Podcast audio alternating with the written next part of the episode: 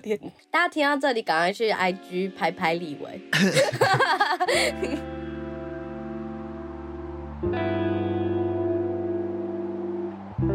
欢迎收听《世界尽头深夜酒馆》，我是克劳高雅，我是立伟。现在时间是二月二十号礼拜二的呃晚上八点五十五分。错你现在听到是告假一周以后回来的克劳高雅跟立伟，都还带着一点鼻音跟喉音。刚刚那个“伟”字的“伟”发不出来，就我是立伟，好可怜。嗯，今天也是。过年在干嘛？为什么会生病？你没有衔接，很像业配回来。本集前面有我们预录的广告哦。本集节目有 学他们，完全没有。那哎，我就可以顺便说一下，就是从过年在干嘛来带一下。我不知道克劳高雅在做出请假这个决定的时候，有没有吓到？有啊，我吓了一大跳。你你你没有看到我有一个收回讯息吗？就是我 来念一下我，就是呢，我们本来应该是二月十八号要更新的，但我们过年回来二月十六号的时候，我们两个都感冒了。然后二月十六号礼拜五的时候，立伟说我感冒有点没力气，然后我说竟然我也，我说但你会想要延后一点吗？还是？然后他就说。还是这礼拜就休一个礼拜，不然感觉会太赶。然后我本来传了一个讯息，后来就收回。后来我就再传一个，好，波浪号也可以。你以为要猜猜看 我收回了什么吗？可是你这样子周更就会被断掉，哎，之类的吧？对。对啊，对啊，对 对对，类似，这么好猜是不是？就对，我就说，哈，你会不会觉得周更断掉？还是我们之后再努力补上一集？可是你这样会不会有有压力？以你不要有压力为主，就这样打了一大篇以后送出去，后来觉得 打这么长，对，我就打了很长一串，后来觉得算了，我就要尊重你的决定，所以我后来就收回说好，也可以。那请问你做出这个决定？那我现在来告诉你为什么会有这个决定。对，而且我下这个决定的时候，痛心疾首，没有半分犹豫。这是为什么呢？什么改变了呢？这就是要回到，还记得我们一月有每个月的目标计划？那个时候我不是说要看完两本书和巨人吗？对，巨人看完了。然后两本书，其中一本也看完了，还有一本还没看完。还没看完的那一本是《译者及叛徒》，嗯，然后看完的那一本是《东京地下铁事件》，嗯嗯，那一本书是村上春树写的，他去采访了1995年东京沙林屠记的受害者与受害者家属们，问他们当天那个地下铁当下到底发生了什么事，嗯，然后这本书给我看完的时候，就有一个很深刻的印象。我后来在看别人的书评的时候，也有发现有人提到这一点。嗯，就是印象不是说对这本书的评价，而是所有几乎里面采访到的人在那个当下，因为他们可能不知道沙林毒气是什么，这是什么嘛？沙林毒气是什么？这很正常，因为这本来就不是一般人会接触到的东西，所以他们觉得那个不舒服，即便不舒服到他们在白天的时候看着天都黑了，因为沙林会让你缩瞳。哦，就是会让你的眼睛进光量减少。每一个人几乎都有提到说，走出站外的时候想说，哎，不是还是白天吗？怎么天这么暗？或者是在办公室的时候说，是不是有人关灯？几乎每个人都有去提到这一点。但即便都这样子哦，我看到在书中里面大部分人的想法是啊，应该只是我自己不舒服，我还是要上班。哦，就这个惯性很深，因为。东京沙林毒气投放的那一天是日本礼拜一的上班时间，嗯嗯，所以很多人即便看到大家倒下，即便是很晕很晕，都还在想着要怎么到公司，我在这一站下车怎么办？嗯嗯，然后很多人是走到一半直接昏迷，然后昏迷的下一刻醒来已经在医院了，嗯，然后这个东西带给我一个很大的启示是，哇，该休息就要休息，没错，不要被绑架了。因为这几天感冒的时候，我也是有请病假。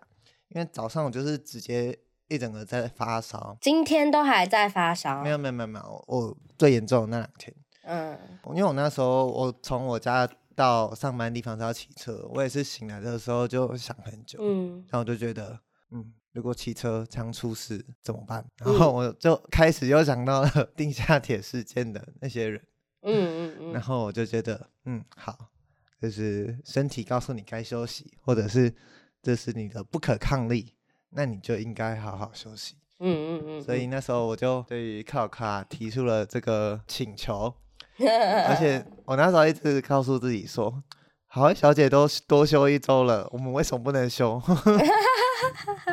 原来是跟偶像看齐，因为我其实有猜到，因为因为虽然我们有休假嘛，然后但我们有就是立委还是有发一篇贴文，然后。我原本觉得，哎，立伟这样不会觉得断更吗？去年酒馆庆生的时候还说，他觉得最庆幸拍拍自己的事情就是周更，然后看到那篇文最后一句就是休息，好好对待自己身体，就大概知道，哦，应该是就是不希望用一种执念呢，结果变成。苛责自己身体，有点像诚实的对待自己身体，就大概有猜到，哦，可能是这样的原因，但没有想到原来是因为看完了东京地下铁事件。没错，而且因为五月天前阵子有个新闻，就是阿信被爆出在中国的演唱会上在吸氧气瓶，然后那时候大家都觉得，干你他妈不要再开演唱会了。嗯。然后过年，大家听到这集，想我们标题可能要写咳嗽剪掉，是不是？然后大家大家可能看到这集，我们标题就放呃内涵大量咳嗽，然后大家听到这集就想说，你要休息，就连这集就一起休息，还这么可怜，一直咳嗽。回来了，回来了，只是一直在咳嗽而已。嗯，因为我觉得在我对面的呢，就是一个不太不太不太知道休息是什么的女人。没有没有，其实我这几年都我，因为我们我公司超多特休，所以 就是会觉得请病假是可以自在请的一件事情啊。啊，但这里要注意一件事，请病假跟不工作是两回事。就是我还是病假会请，但就是就变成说你请病假至少不会有那么有压力，但我可能要做我还是会做。我上礼拜其实有一天哦补班那一天我就有请病假，因为我也是有发烧这样。嗯，但我真的觉得有点看工作性质。如果我在以前的工作地点，我搞不好就没办法硬撑着自己。我懂，我懂。不知道大家都是过年怎么了，就是感冒频发这样子。我也有蛮多其他朋友感冒的。你是被传染吗？我有点不确定，因为嗯、呃，年前应该有说嘛，就是我这次过年有去一趟高雄，然后刚去高雄的时候，我伴侣是有感冒的。然后回来就变成他好了，我感冒。可是，呃，我的病征又跟他有一点不太一样，所以我也不太确定是被传染还是怎么样。哦，那这可以说到我过年在干嘛了。我的过年呢，因为我们太固封关之后就请事假了，太固没开市，你也不能干嘛，所以我从呃小年夜前两天就开始休。我的过年呢，因为我们家每年都会固定出去玩，就是跟妈妈那边的亲戚一起。我以为是射龙门啊。也有也有，然后在这次出去的时候呢，我哥有感冒，但他也只剩咳嗽，但他咳得很严重。我爸也有感冒，嗯、但他也只剩咳嗽，也是咳得很严重。反正我回家的时候就发现他们两个都咳得很严重。嗯、然后我哥咳到就是也是半夜不能好好睡觉那一种。嗯，我就在这样的环境下，从除夕一直都待待待待到初四都没有事。我那时候还还想要清醒啊，真的是人不能贴齿。我那时候还在半夜深夜，就是把如如那一集我们的新春特辑上传。然后那时候还想说，哇，真的是还头好是是不是？对，多亏我多年来的运动，或者看我过年来买的营养品啊，那个维他命 C 啊，B 群。对，我想说，哇，真的有效，不然我一定去年这个时候早就感冒了。然后我就骄傲的时候开始礼拜四，因为还要去吃跟爸爸那边的亲戚的聚餐，然后发现，嗯，喉咙那里啾啾哎，就是痒痒的。很想说应该没事吧，然后就礼初五的时候我醒来就想说，是啊，完蛋了！我就那一天的时候就跑去跟那个我家唯一没感冒的我妈，她那时候还在睡觉，我说我感冒了，你说这个声音吗？我感冒了。那时候声音应该还没像现在这样烧香，因为才刚开始。嗯嗯。然后反正开就开始过得很差。我那时候就想说，不对啊，就是过年都出去玩，然后过年甚至一到三，然后都跟我就是我们都聚餐吃什么，然后也没看到其他人感冒。我就想说，怎么会最后一天感冒？后来就觉得，嗯、算了，好死不死不能贴纸。哎、欸，我我想问你，你是？有早产吗？还是没有？没有啊，没有，好吧。因为我之前就想想要确认这件事，就我有听说有些人是因为是早产，所以呃身体就会比较虚弱。然后想想说，哎、欸，那该不会说不定其实以为是，只是我不知道。我有去抽血检查过，好像是我的白血球比较多一点点，所以我的身体很容易有什么事就开始发烧反应这样子。嗯，我刚好刚才看到，是看到对上面有呃沈博阳老师的的的发文，他说我因为感冒，早上喊了一下，下午直接失声。他说他跟医生说，医生，我前几天就喉咙痛，然后今天早上工作大吼大叫就没声音了，然后医生说 工作大吼大叫，他说诶、对，跟观众解释一下。沈博阳老师呢，是我们现任立法院的立法委员。那在我们录音今天呢，正好是新会期开议的第一天。那早上呢，就开始了那个国民党不知道在干嘛的杯葛大战，跟 违法带麦克风。对。好，那我的话，其实我过年几乎都待在，呃，初三以前都待在苗栗，然后初三晚上回台北，然后初四。就去高雄玩了三天，有看到丫丫，有看到丫丫接吻，我不知道大家其实有没有看到那个新闻影片这样子哦。我这次去高雄好累哦，我不知道啊，我可能没有很常出外游玩，然后我觉得我朋友，我朋我朋友很热情，因为我住朋友家，然后我朋友家超像民宿，超漂亮，而且他妈妈算是个艺术家吧，就是也会画画。他光我们去的那三天，他就画了两张呃粉彩，哦，下次可以传给你照片，就是非常漂亮。但但因为行程有点多，所以我大概就是每天会有一半，就是我大概行程到一半的时候，我就会断电，我就会很累，就是坐在某个地方休息，然后休息完以后再开始。我觉得有可能一部分也是因为太累，所以呃，然后又加上月经快来，因为我现在月经来，所以就免疫力。就是就降到一个谷底，所以才会感冒这样子。然后就总之是在天气好的时候去了高雄一趟，然后反正就去朋友家给他们招待，然后玩了一个不是很花钱，但是很充实的旅游。但不知道为什么最快乐的是我们晚上在那边玩成语接龙，就在睡前玩完牌以后，就只是睡前小活动玩一下成语接龙，结果。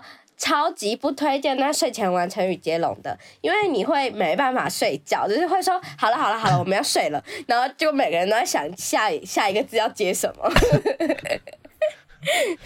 然后大概是我过年做的事情，然后我过年也看了那些少女没有抵达，爱爱内含光，我也把它看完了。哦，怎么样？嗯、我本来过年也想看的，就小品，我觉得以小品来看就不错。就林哲熙好会演哦，好可爱哦。那你有让他去海巡你吗？没有。然后哦，后来就没有看《爱爱内含光》，我就跑去看剧吧，因为想说，哎，来跟我哥一起看。然后想说，那我们来玩一个游戏，就是我们看完之后就不先给评价，我们就先列出自己的一到八个排名。嗯，哇。排名之迥异呀！快速讲一下，G8 就是去年年底台湾喜剧界的卡斯之选。八位喜剧演员同聚在北流舞台上，然后我我去年去看现场，非常之好看。就算是我看过专场的凯莉，她都表现得比她专场还要好，所以我就一直很期待立伟看完的心得会是什么。嗯，柯尔高雅已经分享过他的心得，我们放在资讯栏，我现在忘记是哪一集。我那时候看完的当下就觉得啊。有些东西会稍微有点不公平，因为比方说像黄豪平，我们其实是比较早先看哦。你们有断掉是不是？对的，只有黄豪平那个先断掉，因为本来那时候觉得好像可以看完，然后就看到一半被召唤走了。对，然后黄豪平是第一个表演的，啊，后面表演的我们都是，我们就后来就一口气看完，所以稍微稍微有点基础，有点不太一样这样子。然后还有一个点是 G 八的八个人总共是黄浩平、欧野老师、黄义豪、凯丽、贺龙、贺龙、乔、宜晨、博恩，就是大概就是这八个人。后面几个顺序好像有点有点不太确定，但就是 那就是这八个人来表演。嗯，然后因为我有先看了宜晨的专场。然后这一场，所以这一场的段子有一些是跟那个重复的，嗯，我就觉得感受就没有那么强烈，有削弱。对，他唱第一句就知道他要表演这个段子了的那个感觉。然后其他人因为没有特别去看他们的专场，这也让宜晨在我心中的排名就变得没那么高这样子。因为我有传我的排名顺序给克劳高雅，跟你哥的排名顺序，对对对对。对那我觉得我好像蛮吃重，就我在排名前面的都是，要么他没有什么特别让我记不好的点，要么他很有让我印象深刻而且我喜欢的记忆点。不然嘞，就是、一般排名前面不就是这样吗？没关系，你继你就继续讲，你就就大胆说出来，你的排名第一名是给谁？好，那我直接从一到八，我直接讲下来。哇，我第一名给。乔瑟夫、凯莉、黄浩平、伯恩、宜晨、黄一豪、贺龙、欧野老师。啊、哦，我哥的跟我的相反很大，我就不帮他讲了。他搞不好不一定 想被念出来。对。然后，克劳高雅的排名是，你要自己讲吗？乔瑟夫、宜晨、伯恩、凯莉、黄一豪、贺龙、黄浩平、欧野。其实我觉得我的排名。相对来说，跟立伟的接近一点，蛮雷同的。就例如我们第一名都给乔瑟夫，然后最后一名都给 欧耶老师，只是立伟说的会有一些呃些微的不同。例如我的宜晨是给到第二名，但因为呃，立伟看过宜晨的专场了，所以他给到宜晨的是第五名。然后他的凯莉是第二名，我的凯莉其实其实前四对我来说是差不多，所以就对我来说，我们其实前段班都差不多，然后所以后段班也差不多嘛，就概念版就是这样。黄豪黄豪平差比较多，我我的黄豪平在前段班，但你的黄豪平在倒数第二名。我会给黄高平前段班，是因为他是我第一个看，然后我不觉得他有给我什么太差的印象，所以这样拍拍拍拍拍。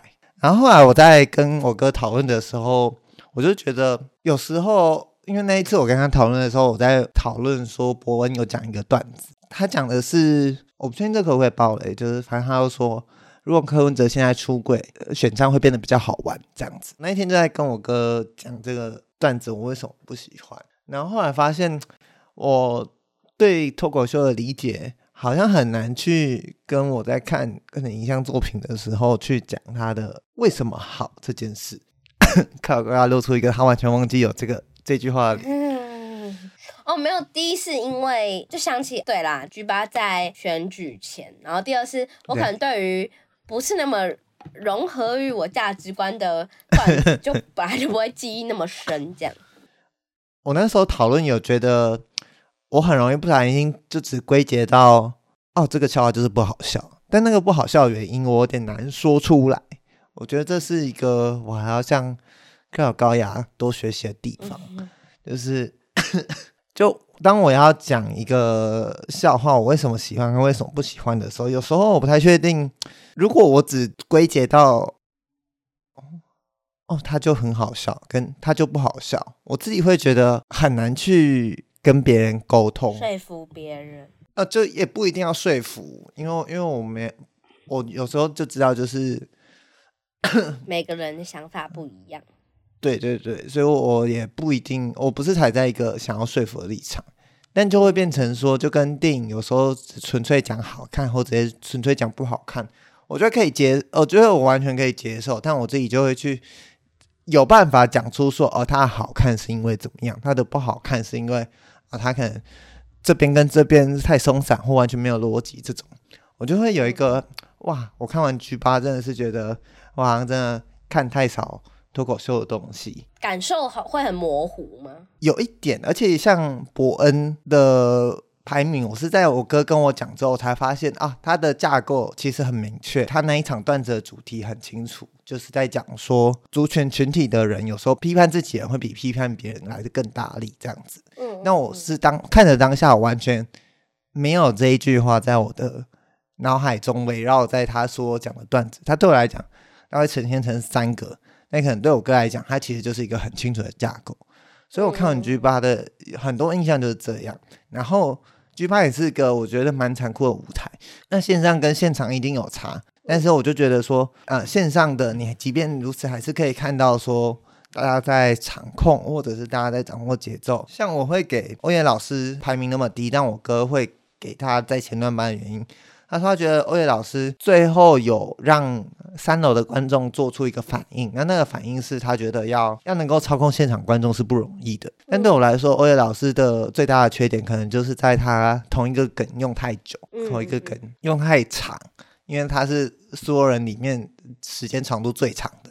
我后来发现，应该平均一个人差不多十五分钟左右。然后再加上很可惜，可能是是壮壮吗？主持人，嗯。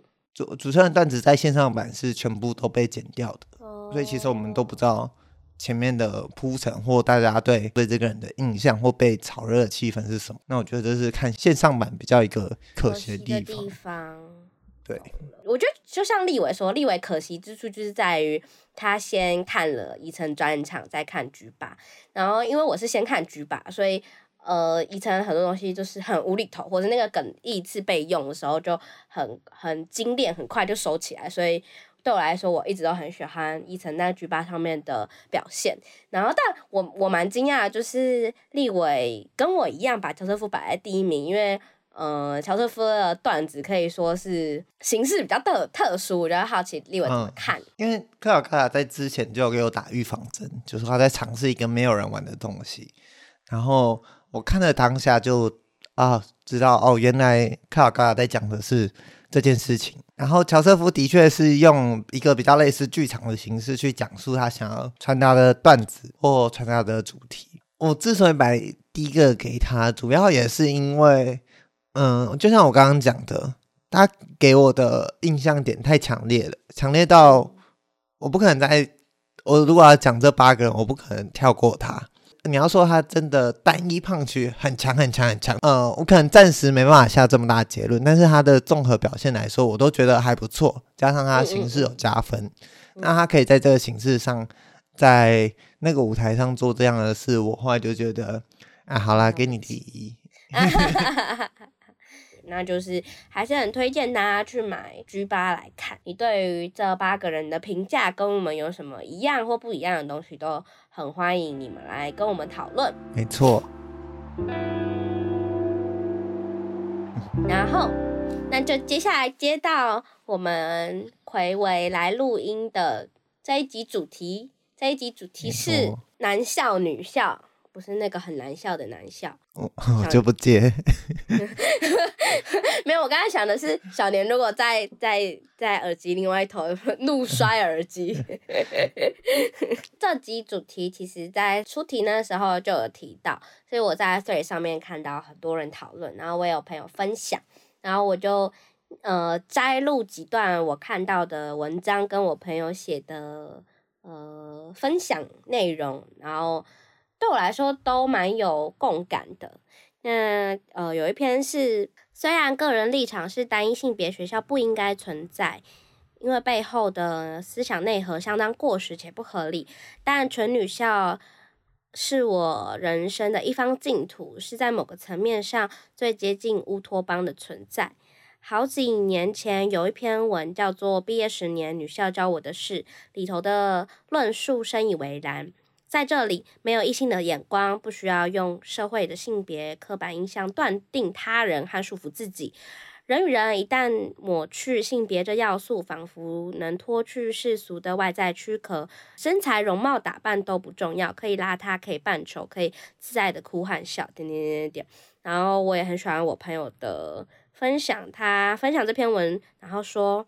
女校存在跟男校存在的意义根本上不一样。男女合校必然存在社会的陋习，比方学号从男生开始编，然后才是女生。集合时，男生排前面，女生排后面。于是合校老师也会在订饮料的时候指派男生，女生也可能容易习惯被派去负责语文、美术活动，把科展、体育项目让给男生去做。呃，我朋友是一个六年都读。国中、高中六年都读女校的人，他说六年女校时光非常自在的原因，包括月经来就讲月经，永远不不用担心月经突然来，因为永远有卫生棉及时救援。不管学生自治活动、数理竞赛、唱歌跳舞，女生什么都可以做。我们相信个人的天赋，不是什么男生偏理，女生偏文。我们知道这世界的残酷，我们会彼此互相扶持，一起成长。我们依靠自己的努力，不仰赖男人的救赎。就是大概有一些这样的叙述。然后其实我也有回去看了。呃，刚才提到的其中一篇文，毕业十年女校教我的事。然后其实关键评论文上面也有一篇投书，标题是“单一性别学校该不该废除？在全女性的乌托邦，我反而能够真正的做自己。”这几篇文其实他们共同都有用到一个比喻，就是乌托邦。对于这些撰写的人来说，女校都蛮像是一个乌托邦的存在。看到这篇文会触动到我，某种程度上也是因为。我觉得那那个里面的自在是我实际上有感受到的，呃，可能是因为比国中时期的自己更成熟了一点，当然也可能也是因为你的环境变，毕竟高中它是一个呃能力分校的地方，这也一定是一部分的原因。综合种种，我很喜欢那一个环境。我们学校是纯女校啦，立委的话是主男校，对，主男校就一点点一点点的女生。当然，这期节目没有办法。就我不是为了要啊、好像来辩论说，就是一定要单一性别分校，或是就是一定要男女合校，没有要讨论这件事，就是我就想要快乐的聊以前的。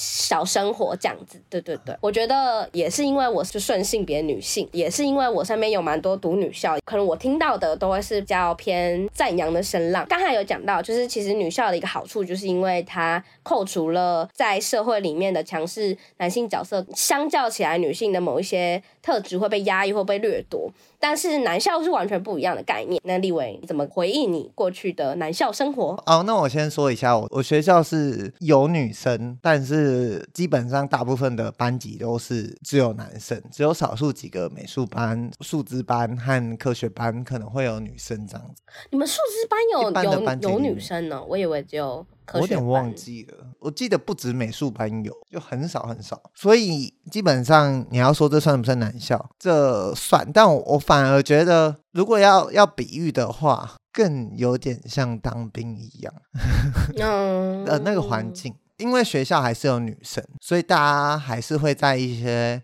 男性用下半身思考的校的的小的场合中欢呼，或者是。野兽 就是不是人的，不是人的吼叫。我这我相信，看我哥应该是知道那个东西是什么，就应该或者应该可以想象啊，就是反正只要有些场合有女生出现的时候，大家就会在那边尖叫啊什么的。那你要说那个当下会觉得很父权吗？那个当下其实嗯不一定会会这样认为，或者有也有点像是说，可能就是因为身边都是这样的人，反而更难以去觉察到自己是。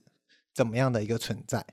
那呃，虽然我是在高中比较自我探索出呃性向认同，比较确立自己是一个同志的，但即便是在班上，呃，可能我觉得有点比较幸运吧。就嗯、在班上，大家其实不会觉得这件事那么的、那么的真的到不能讲。就我还是有跟好朋友讲。即便到了当兵，我都还是有跟我很好的林兵讲，但我不推荐大家模仿，因为你永远不知道你的身边的朋友们是怎么样，就请大家判断好自己的风险条件，嗯、这不是一件保护对，先保护自己。啊，如果真的你觉得没有那个力气去承担可能的后续的情况下，那不做这件事，不讲也是没有关系的。没错，我觉得有一个非常特殊的事情是，那时候我们学校有一个生物老师是叫曾凯欣，他很有名，是他有上新闻，应该那时候蛮有名的。那时候社会流传的官方说法，就是那时候大家同学之间在传的说法，他是在妻子过世之后，以女生的装扮开始对自己打扮，但是他依旧是喜欢女生的，嗯、我记得，嗯，所以那个出现，因为他就会在学校走，那他其实我觉得做到了一个应该说非常好的性平教育吧，就因为所有人都知道这个人，嗯、然后加上我我们真的有上过他的课。所以他我他上很烂，但所以我觉得这件事时不时的会在那个环境中出现，会让大家意识到说，哦，这件事其实很平常。嗯，嗯，然后再加上其实那时候也有不少可能比较勇于大胆展现自我的同学，就他可能会用比较不是大家传统印象中男性的性别刻板印象那种角色出现，比方说他可能留长发，他可能就是背影杀手，然后在那个时候都会蛮。应该说，在成长教育阶段有这些人的出现，我都觉得是一个非常勇敢、非常感谢他们的存在，因为他会让我觉得说这件事没有什么不好，这是我非常印象深刻。所以，我你要说男校真的很父权嘛？但我觉得我可能现在更印象深刻的是那些，那即便大家大家是不是私底下真的有歧视、真的有偏见，这当然不知道，但至少。大家对于那个包容的情绪、精神，我至今反而是觉得印象比较深刻的。嗯嗯嗯嗯，不错，我觉得没有说没不能大学，就是例如过了那段时间以后再回去看。但是我我也可以认同说，它一定会有比我们想象中更复杂的部分。像例如刚才讲到的，我就有想到自己国中的印象，就是我国中读美术班，但是我国中读的美术班男女比是。呃，男比女是一比二，就是女生还是偏多，所以其实我从国中开始就开始在一个。相对来说，女生比较多的一个环境。要讲的事情是，就有我有个同学，然后我们会去他家一起玩。应该说，美术班整个环境就是一个彼此很常往来的一个环境，因为呃有很多爸妈都要帮忙在各种美术作品，然后我们也很常呃假日要去某个同学家里面一起做，例如做灯笼，不是大家想象那种圆圆的灯笼，是真的 凹铁丝去做那种很大。大型的那种灯笼这样子，哦、然后都要花很没有美术班就是被被迫要做这些，然后呃那个时候有印象，可是这件事情也是我长大以后对这件事情又有一种不同的想法，就是那个时候我的同学其实不是很喜欢让他爸爸来载我们，然后我那个时候没有特别意识到为什么，或是一开始的时候没有想到为什么，然后他妈妈可能。跟他爸爸之间，就是有时候相处的时候会有一些摩擦。那这件事我也不太知道为什么，但是长大以后知道为什么，是因为回头去想，其实他爸爸可能有一半以上的时间，其实都是穿着裙装现身的。然后他爸爸其实是大学的讲师，就是如果找的话是找得到他的，就是他在就是在我国中那个时期，当年。呃，作为一个大学讲师，应该是男跨女的性别身份，只是在那个时候，因为没有人跟我们解释，反而因为没有人跟我们解释，所以没有人会帮我们定义他，没有人会说，哎、欸，你爸爸怎么这样？就是我们有点像自然而然的接受这件事情，虽然这件事情还是带给他们家算是很多负算负面影响，就是他妈妈因此情绪上很不好，或者是很难接受这件事，或是呃。作为他女儿的我同学会不喜欢面对这件事情，或是不想让他爸爸被同学看到，就这件事情也让我蛮印象深刻的。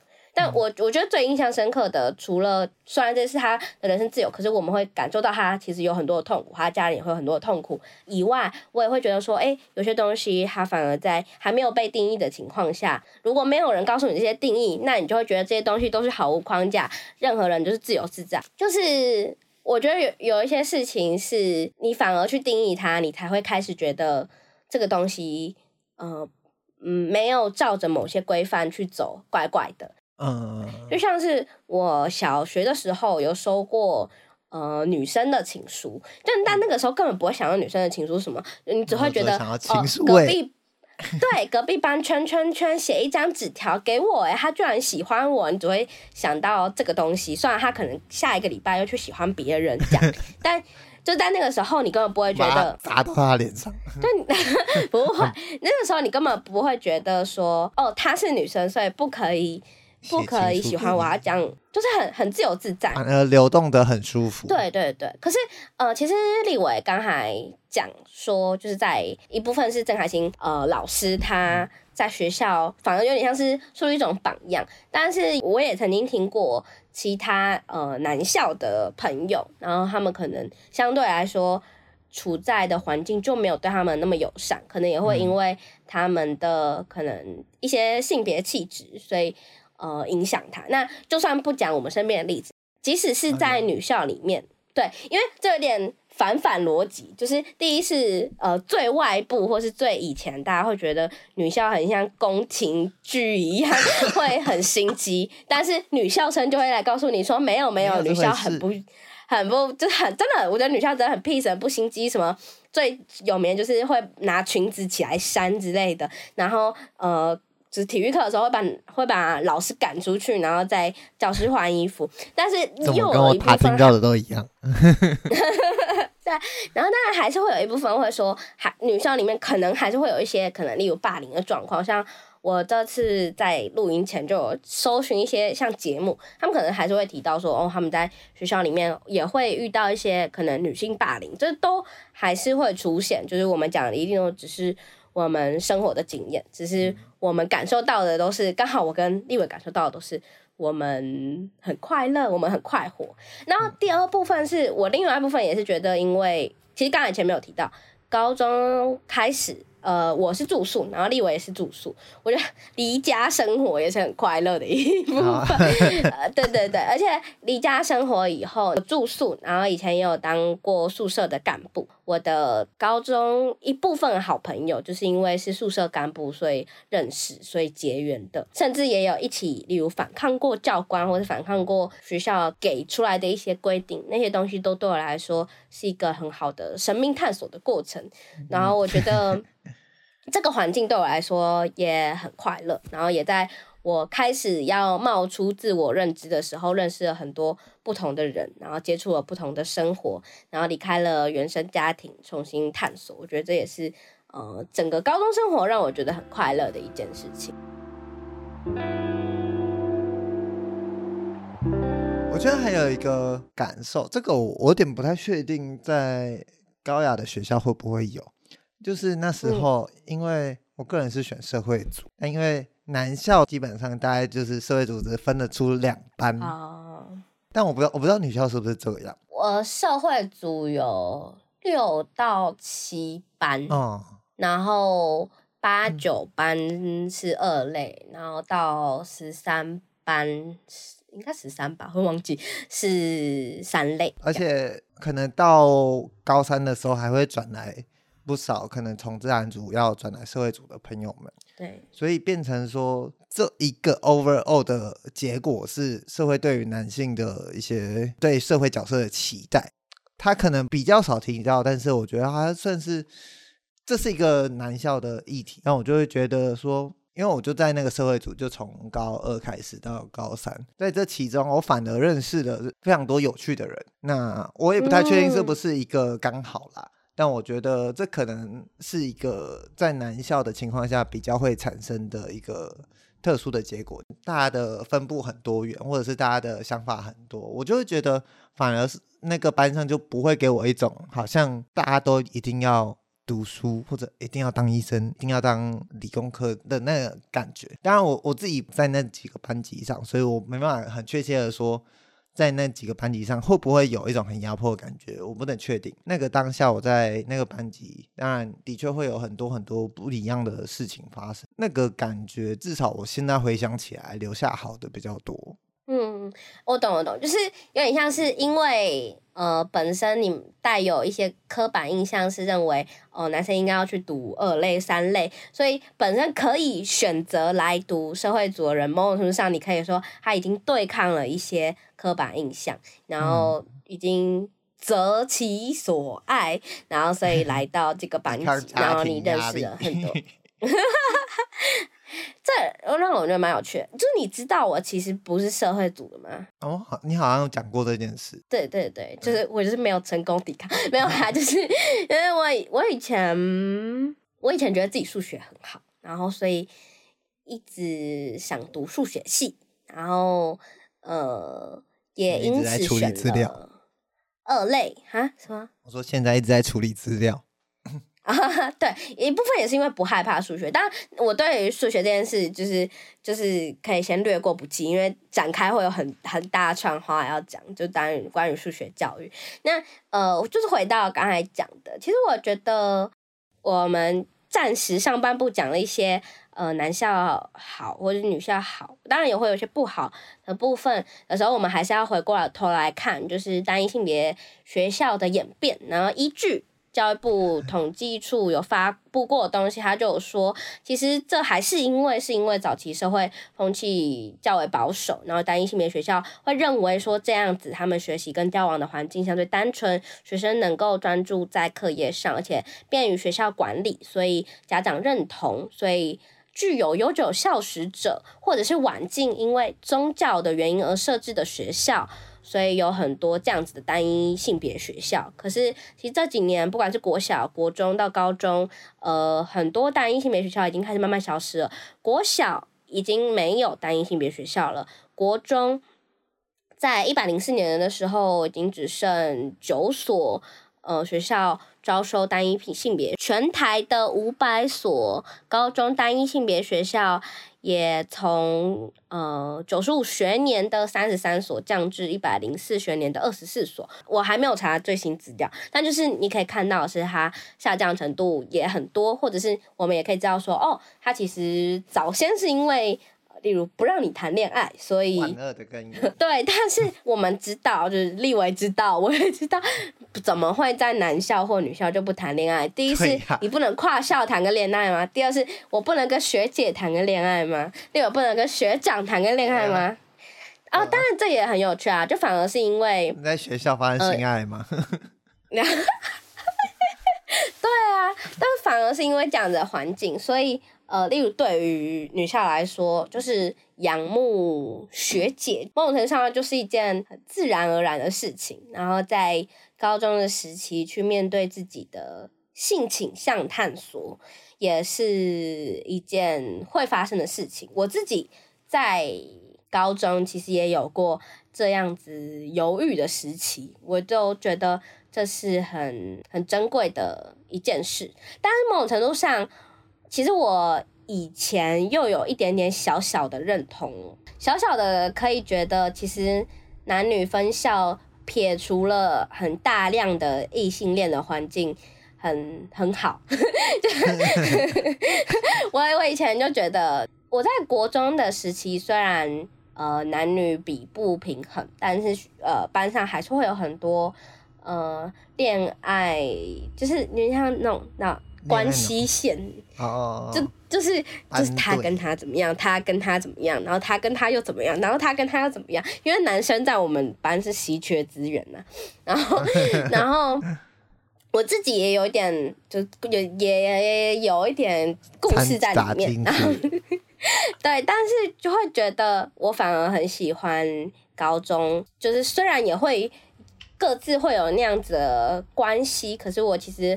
很喜欢，呃，你有更大的心力去建立女性情谊这件事情，这件事情是我自己的感受。其实我在高中时期也经历过一段，就是会觉得大家不要再谈恋爱了，就不是因为 不是因为不是因为学校，我是因为觉得大家被自己的荷尔蒙所影响，然后你又限了。大，就是大部分的异性，异性之间可以来往的关系，就是当你想跟一个异性建立深厚关系的时候，我身边的人都会先以是不是喜欢他交往关系，对对对，去想象，而不是以纯友谊或者像家人一般的关系。然后对我来说，我高中的时期，因为接触到一个这样的就是美好观念，所以就会很讨厌一些。就是想谈恋爱的人会觉得啊、哦，大家不要再谈恋爱了。就我高中的时候也有一些这样子的刻板印象，你就不得不说。你高中有谈过吗？没有，没有，没有，没有。啊、就是高中有一些没有发展成交往关系的对象，但一部分也是因为我刚才讲这个，因为其实我就蛮讨厌有人谈恋爱的，就是，就是那那当然还有一些比较复杂的原因，是因为就是那个时候我跟立伟就是有一个这样的群体，嗯、然后。呃，就是对我来说，这样的群体如果掺杂了有一些人掺杂了男就是异性恋情爱进来的话，有一点，有一点，我就觉得大家关系变得很很复杂，然后我比较想要呃把大家都当成是人际关系。对我，那那个时候就是小时候的。克劳高雅有点讨厌这件事情，长大就觉得这个讨厌也是有一点幼稚啦，就是还是不得不跟大家承认自己也有幼稚的时候。就是虽然虽然我不觉得不让异性恋恋爱存在这件事情，呃呃塑造 呃塑造出单一性别学校是好事，但有点高中版的互加盟，捍捍卫家庭价值观。我就是跟那小小的告白一下，小时候的克劳高雅也有一些自己的。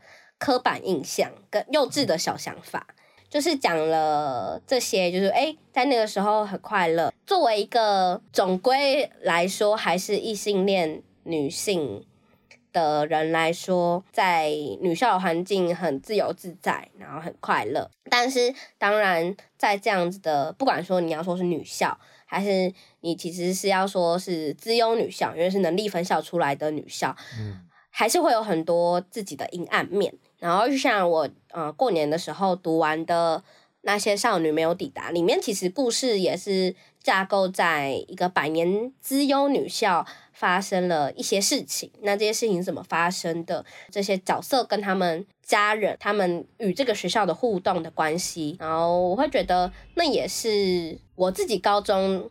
有看到的一面，像我呃高一的时候，我对一个一幕很印象深刻。那个时候忘记是上完课以后，然后大家可能留下来聊天，还是留下来练军歌比赛。然后高中这个 权威环境，在就是教官还没有退出校园的时候，就还有军歌比赛。以后呢，当大家开始零零星星的走了，有一个染着咖啡色头发的女生。嗯，有点木愣愣的坐在座位上。我那个，我跟他那个女生没有特别熟，但我就就偷偷看她这样。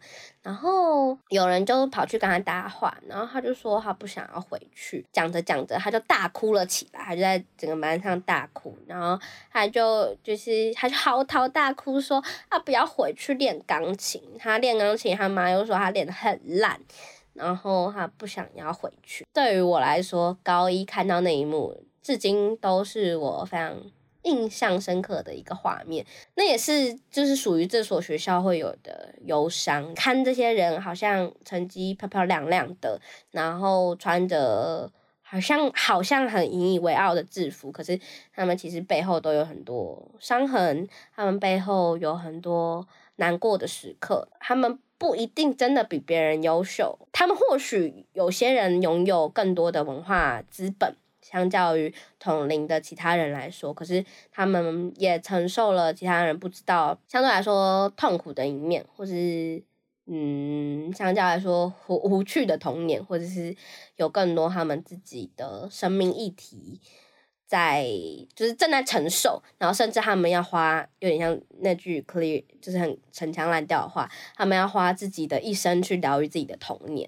我也会看到自己的学校有很多这样的故事。我在想，我没有印象看过什么写，为什么我觉得想到资优男校的阴暗面，让我想到的都是一些体液交换的书写。啊，也是有啦，子弹是余生应该算吧。观看流星的正确方式，反正我觉得，嗯，我不知道为什么哎、欸，或者是，嗯，可能我没有印象，嗯，男生会特别把这些东西表达出来，在啊，对，尤其是除非你是很好的朋友，或者是你已经很习惯把这件东西化作言语去。做一个诉说的话。哦，我想到一个，是我刚刚在看到《子弹是雨声》的侧面的时候才想到。记得我常常听我哥讲过，他说伯恩说他在读建中的时候，是他觉得怪物最多的时候。嗯，那一种你看到别人跟你的实力差距的当下，你是会真的觉得干嘛要这么努力 去做人生喜欢的事情不好吗？嗯。的那个感觉，那个虽然我这样笑着讲，但有时候你你在那个当下，如果你真的面对的话，你其实会感到非常的绝望，就是你都会觉得说、嗯、啊，你都已经在这个所谓别人外界眼中的资优环境中了，但你却好像是里面一事无成的那那个人，或者是你让你看到成绩单，宁为鸡手不会牛后，我没有，我反而觉得啊，好，那。人生人生苦短，拼又拼不过他们。牛尾巴，没错，也不是说没错啊。但就是有一些事情上的差距，是你你会发现，你可能用一生的追逐。哦，我再举《子弹余生》里面那一句，我不知道是谁下的注解，或者是作者自己本人下的。他说：“你考得很努力，所以你有一百分。他会考一百分，是因为考卷只有一百分。”这就是你们永远的差别，就是哇，对，这是他这，因为这个人他太懂这句话了，因为这个人他是台大资工系毕业，然后好像是读建中吧，再跑去 Google 当工程师，所以应该讲的话可能或多或少还是有一些生活经验上的说服力。那他连他自己都可以发出这样的感叹，整本书其实就是在围绕着。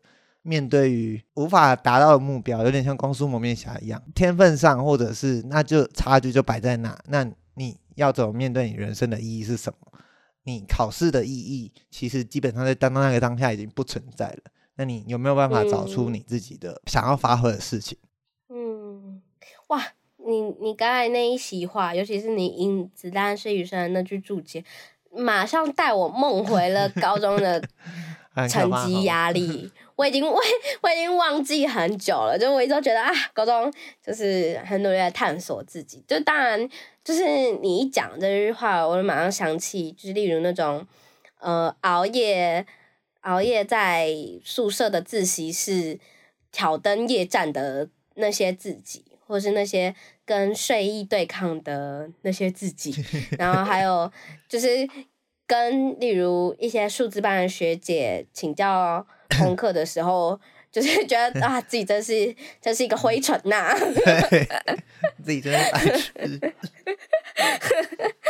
那些东西一就笑笑带过，对，嗯，这是我从上高中到到高中的一些观察。我回头回来看我高中整段时期感受到的一些东西，我确实的有刚才前面讲提到的那几篇文章。讲到那种畅快淋漓的感觉，然后很自由的感觉，我喜欢大家扣除掉性别这个变相的去思考很多事情，去思考才能这件事情，去思考自己喜欢的学科，或是甚至也不是学科，然后去探讨各式各样的议题，然后不会受到很多刻板印象的控制。因为其实我在准备这集，虽然没有分享到，但呃，确实就是会有一些文献会提到说，做一些实验或者做一些抽样调查的时候，会发现男女混合的班级里面，女性会因为性别刻板印象的影响，认为他们的数理能力弱于男性，所以因此他们会有点像是一种自证式的预言，然后就变成说他们认为自己就会低于男性，所以相对来说，对，相对来说单一性别的环境里面。只有女生的表现，数理表现就会比较好，就有看到一些相关的研究，确实是有看到这样的状况。那其实大部分都在在研究自由教育啦。那当然，关于这个状况的好与不好，也有不同的讨论。然后，关于我其实最后面提到那个，嗯、呃，对于异性的相处，就是有点像是情感教育这部分，到底是不是要废除？单性别学校比较好，也是有很多相关文献，然后不同正反例证都有人在讨论，那就不细跟大家分享。然后，但就是跟大家说，哦，有一些世界上就是这社会有一些这样的角度在讨论这件事情，然后也跟大家分享一些我跟立伟的高中生活，大概是这样子。如果问一个私人问题，嗯哼，你那你你会觉得你们学校应该要开放男生？嗯，虽然这跟你们的校名好像不太一样。我会觉得，我会觉得啊，好可惜哦。可是我不会是那种坚决反对类型的，坚决反对，我上街游行抗议。有点，我有点像你，就是对于科技的想法一样，就是会觉得来了都来了，嗯、对，就是就是我们要去适应、呃、学校自有适应的方法。然后我所呃认同，我所喜爱的那个记忆不会因此改变。嗯嗯嗯，非常成熟的答案。看来不会，我可能就在那边崩溃。高中时期的克劳高雅在跟我讲话了。没有，高中时期还是会这样讲，就但就是只是心会啊，我只是感性上会觉得哦不要啦，那理性会觉得嗯没有啦，可以啦。如果要你投投票嘞，如果今天发起了一个，请女中校友回来投票，决定这所学校的命运，我就会再发起一个，情侣中校友不准投票，就是 就是你们投，你们决定他干嘛、啊，就不关不关校友的事，不要一直就是校友不要一直以为自己脚就是自己。力量大，说的太好了。就是社会上有一堆挂着校友，出社会都多久，还只能挂着校的名字出来喊的人。对啊，都挂多久了？好不好意思？啊、好啦，那这就是这一集的男校女校生活大分享。突然变成，我以为你要下一些更、更、更论述式的主题。没有，我本来是想下什么，呃，男校女校哦。好坏坏，真的是这样吗？你 read 的标题也这样写吗？好坏坏，不会。